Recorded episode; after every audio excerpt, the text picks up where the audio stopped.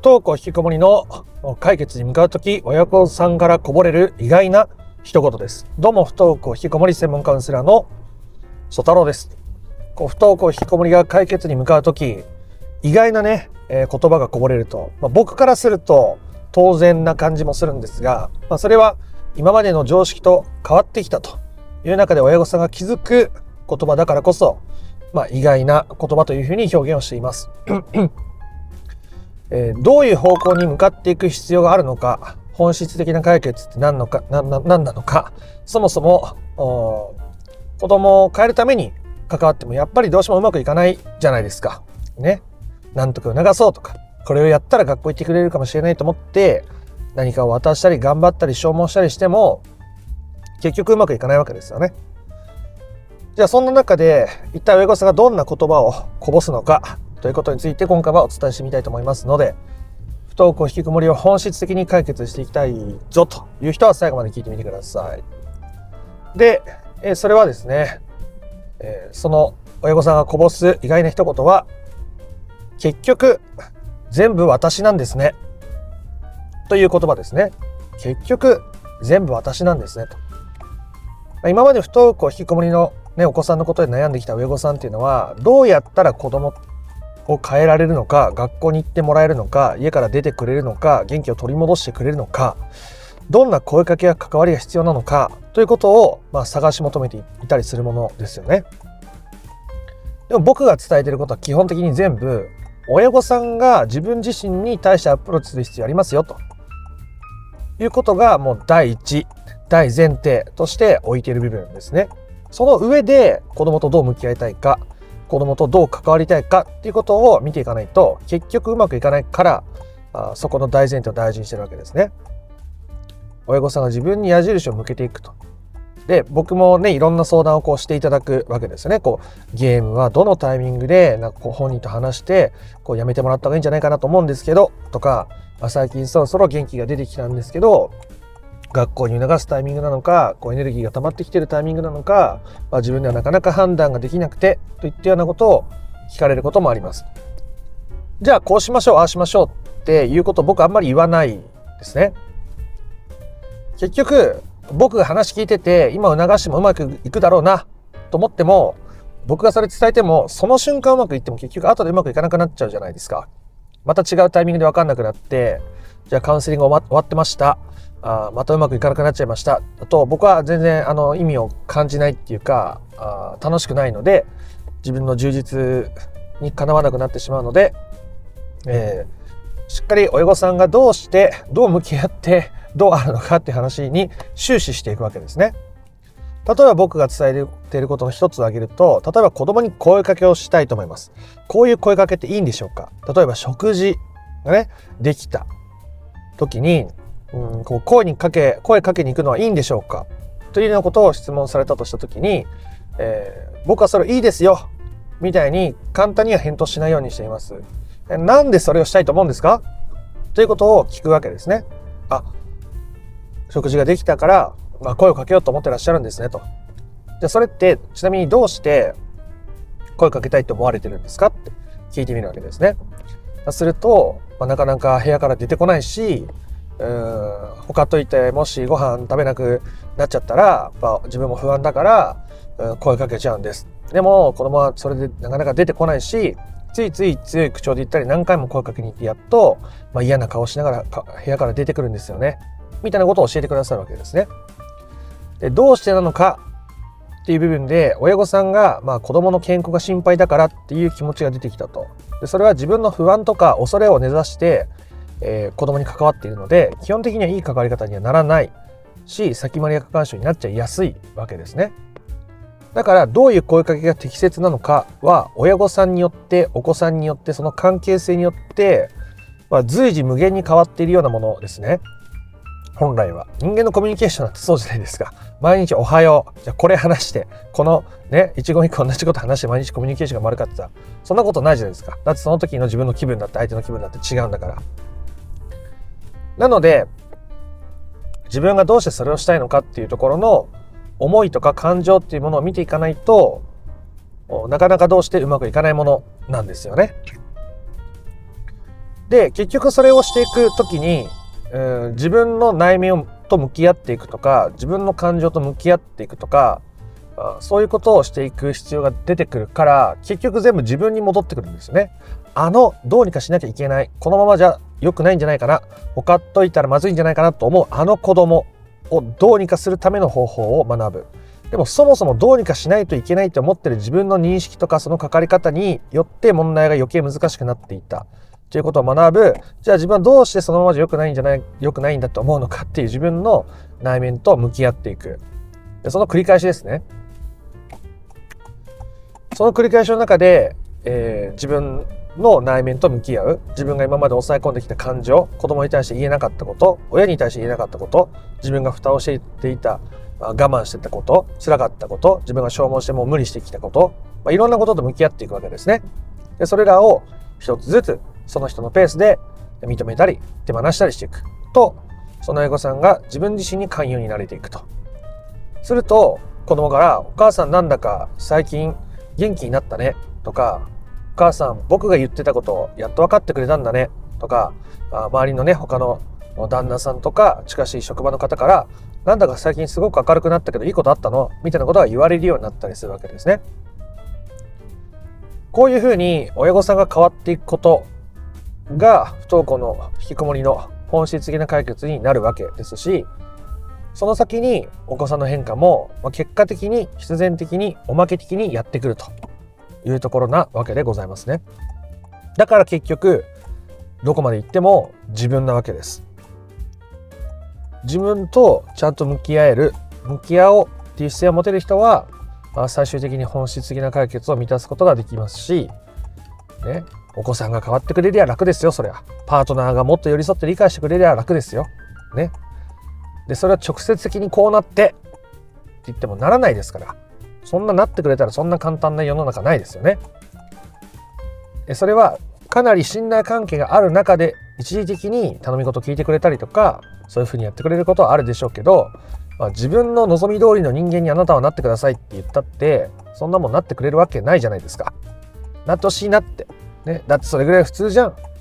学校に行くのって普通じゃないの？普通の子じゃないの？普通の子みたいになってほしい。って思っちゃう気持ちもわかりますけど、まあ、だからといってそれは叶わんじゃないですか。そうやって思っちゃう気持ちをだからといってその時に我慢するとねまた苦しくなるんで そうやって感じてる自分も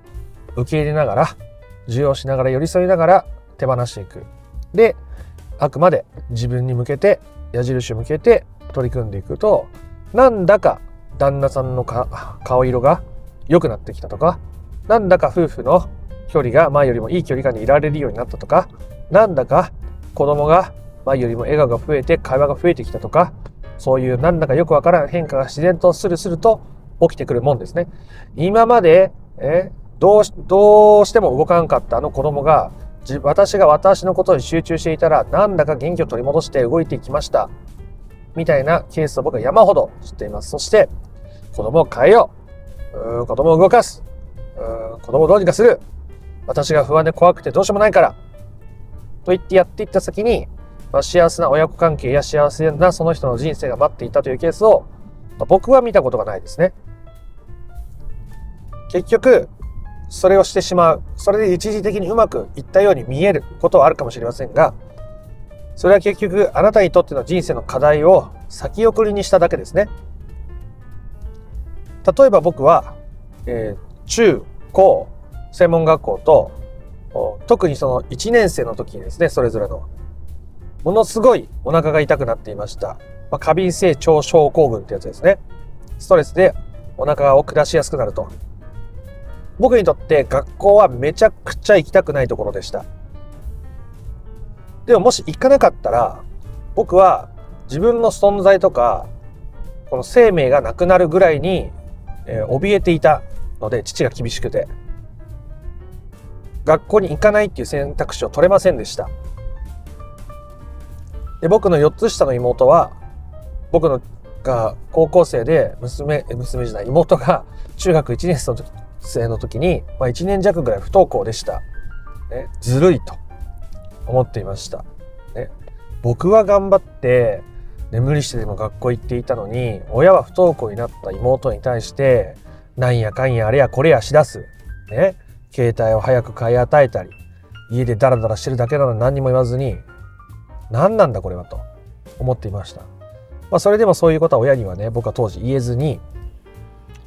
えー、そのまま大人になっていくわけですね。で、自分は我慢する、で頑張る、こらえる、合わせる、みたいなことをずっともう無意識でやってるから、それが普通で当たり前。でもどっかずっと生きづらかったし、ずっと苦しかったし、僕は課題の先送りをしていたわけですね。本当はその時に、親に反発できたらよかったかもしれないし、少なくとも自分の中にあった感情をね、認めたり受け入れたりできればよかったんですけど、もう我慢するとか、見て見ぬふりをするぐらいしか、僕にとっての対応はなかったわけです。こんな心のことも知らなかったし。という僕は、えー、結婚して子供が生まれた時にそこに大爆発が起こるわけですね。もう仕事もうまくいかないし、ジンマシン出てくるし、家の中ももくちゃくちゃになるし、もうニッチもサッチもならんというような状況になりました。結局、今、課題をどうにかこうにか上辺で先送りにできたとしても、それはあなたが人生をかけて抱えていくものになり、そしてそれはいつか爆発するかもしれません。むしろ、あなたが今まで抱えてきた課題が今爆発しているとか、仕掛けているという方が適切かもしれませんね。多くの親御さんは、自分が抱えてきた人生の中での生きづらさ、パートナーとの関係に子供が不登校引きこもりになったということをきっかけにまざまざとこう付き合わされるということを経験したりします。今まで私が我慢してきたことがここに来てもうとうとう限界になったんだと。だからそれを子供が教えてくれたんだというようなことをおっしゃる方もとっても多いですね。結局全部自分なんです。あなたから見たらいや、さすがにあの旦那はないとか、いや、さすがにもうちょっと子供もやれることあんじゃないとか、思うかもしれません。思うのはあなたの自由です。ね思ってあなたにより良い、えー、本質的な解決が待っているのなら、思うなら、ぜひその道を歩んだらいいと思います。あなたの自由ですね。えー、僕はそれで、僕の言う少なくとも本質的な解決にたどり着いた人は見たことがないです。そもそも本質的な解決ってそういうのじゃないから、という話でございますね。話が長くなってきましたのでまとめて終わりたいと思います。不登校引きこもりの解決、それを満たしていくときに、え、親御さんからこぼれる意外な一言。それは、結局全部私だったんですね。ということです。今までは子供のゲーム、スマホ、ご飯食べなかったり、学校行かなかったり、勉強しなかったり、先生に会わなかったり、友達と会わなかったり、この子はもう少しどうにかこうにかならんのかと、できることはないのかと、子供を変わってほしい。と思っていた親御さんが、まあ、本質的な解決っていうところに向かっていく中で結局全部自分だったんだな。自分だったんですね。とおっしゃるようになっていきます。相手を変えることはできません。まあ自分も好きなように変えられるわけじゃないですね。苦手なこともあれば得意なこともあるし。頑張りたいこともあれば全然やりたくないこともあるし得意なこともあれば苦手なこともあるじゃないですか気分だって変わるしでもそういう自分を無視して、蓋をして、ビキネバで縛って、がんじがらめにしていくと、自分のこともよくわからんくなっちゃうし、子供のこともよくわからんくなっちゃうし、パートナーのこともよくわからんくなっちゃうわけです。そんなところで一つずつ自分と向き合っていく。本当はこれが嫌だな。子供にこういう気持ちがあるから。ね。やっぱ将来自分の中で子供に幸せな人生を生きてほしい。そしてそれが高校に行って部活をやって就職してこう家庭を築いてそうなってほしいっていう気持ちがすごく強いんだと。ね。そうじゃないっていうことを考えられないぐらい考えたらなんだか悲しくて涙がポロポロ出てくるくらい不安だから子供に先回り過干渉してるんだ。だとしたらそれは親御さんの問題ですよね。子供の問題じゃないはずです。子供はあなたの期待に応えるために生きているわけではございません。あなたも子供の期待に応えるためだけに生きているわけではございませんので、じゃあそれをどうやって受け入れていったらいいのか。ね。だから諦めろって言ってもなかなか諦めらんないし、我慢してもどっかでまた爆発するわけですね。だからそれを一つずつ丁寧に大切に向き合って受け入れて手放して癒して許していくことによって問題は解決していくわけですね。爆弾処理をしていくわけです。自分の心の中に携えてきたその爆弾をちょっとずつ解除していくわけですね。そして解除したものは、ね、どこかに置いてまたあなたの人生を歩んでいくと。それこそが本質的な解決だし親御さんが子供のためにね爆弾を継承させずに済むとても大切な方法だとも思います。ということであなたなりのペースで、えー、自分と向き合っていく本質的な解決に向かっていってもらえたらなと思います。えー、今回の話が良かったなとか面白かったなと思った方は、いいねやコメントをしてみてください。不登校引きこもりの解決法について、順序立てて知りたいよという方は説明欄の URL から公式 LINE に登録をしてみてください。そちらから不登校引きこもり解決のための三種の神器という動画セミナーを無料でプレゼントしております。チャンネル登録も興味のある方はしておいてください。では、あなたの不登校引きこもりの問題が本質的な解決にたどり着くことを心から願っております。また別の配信でもお会いしましょう。ありがとうございました。ソタロウでした。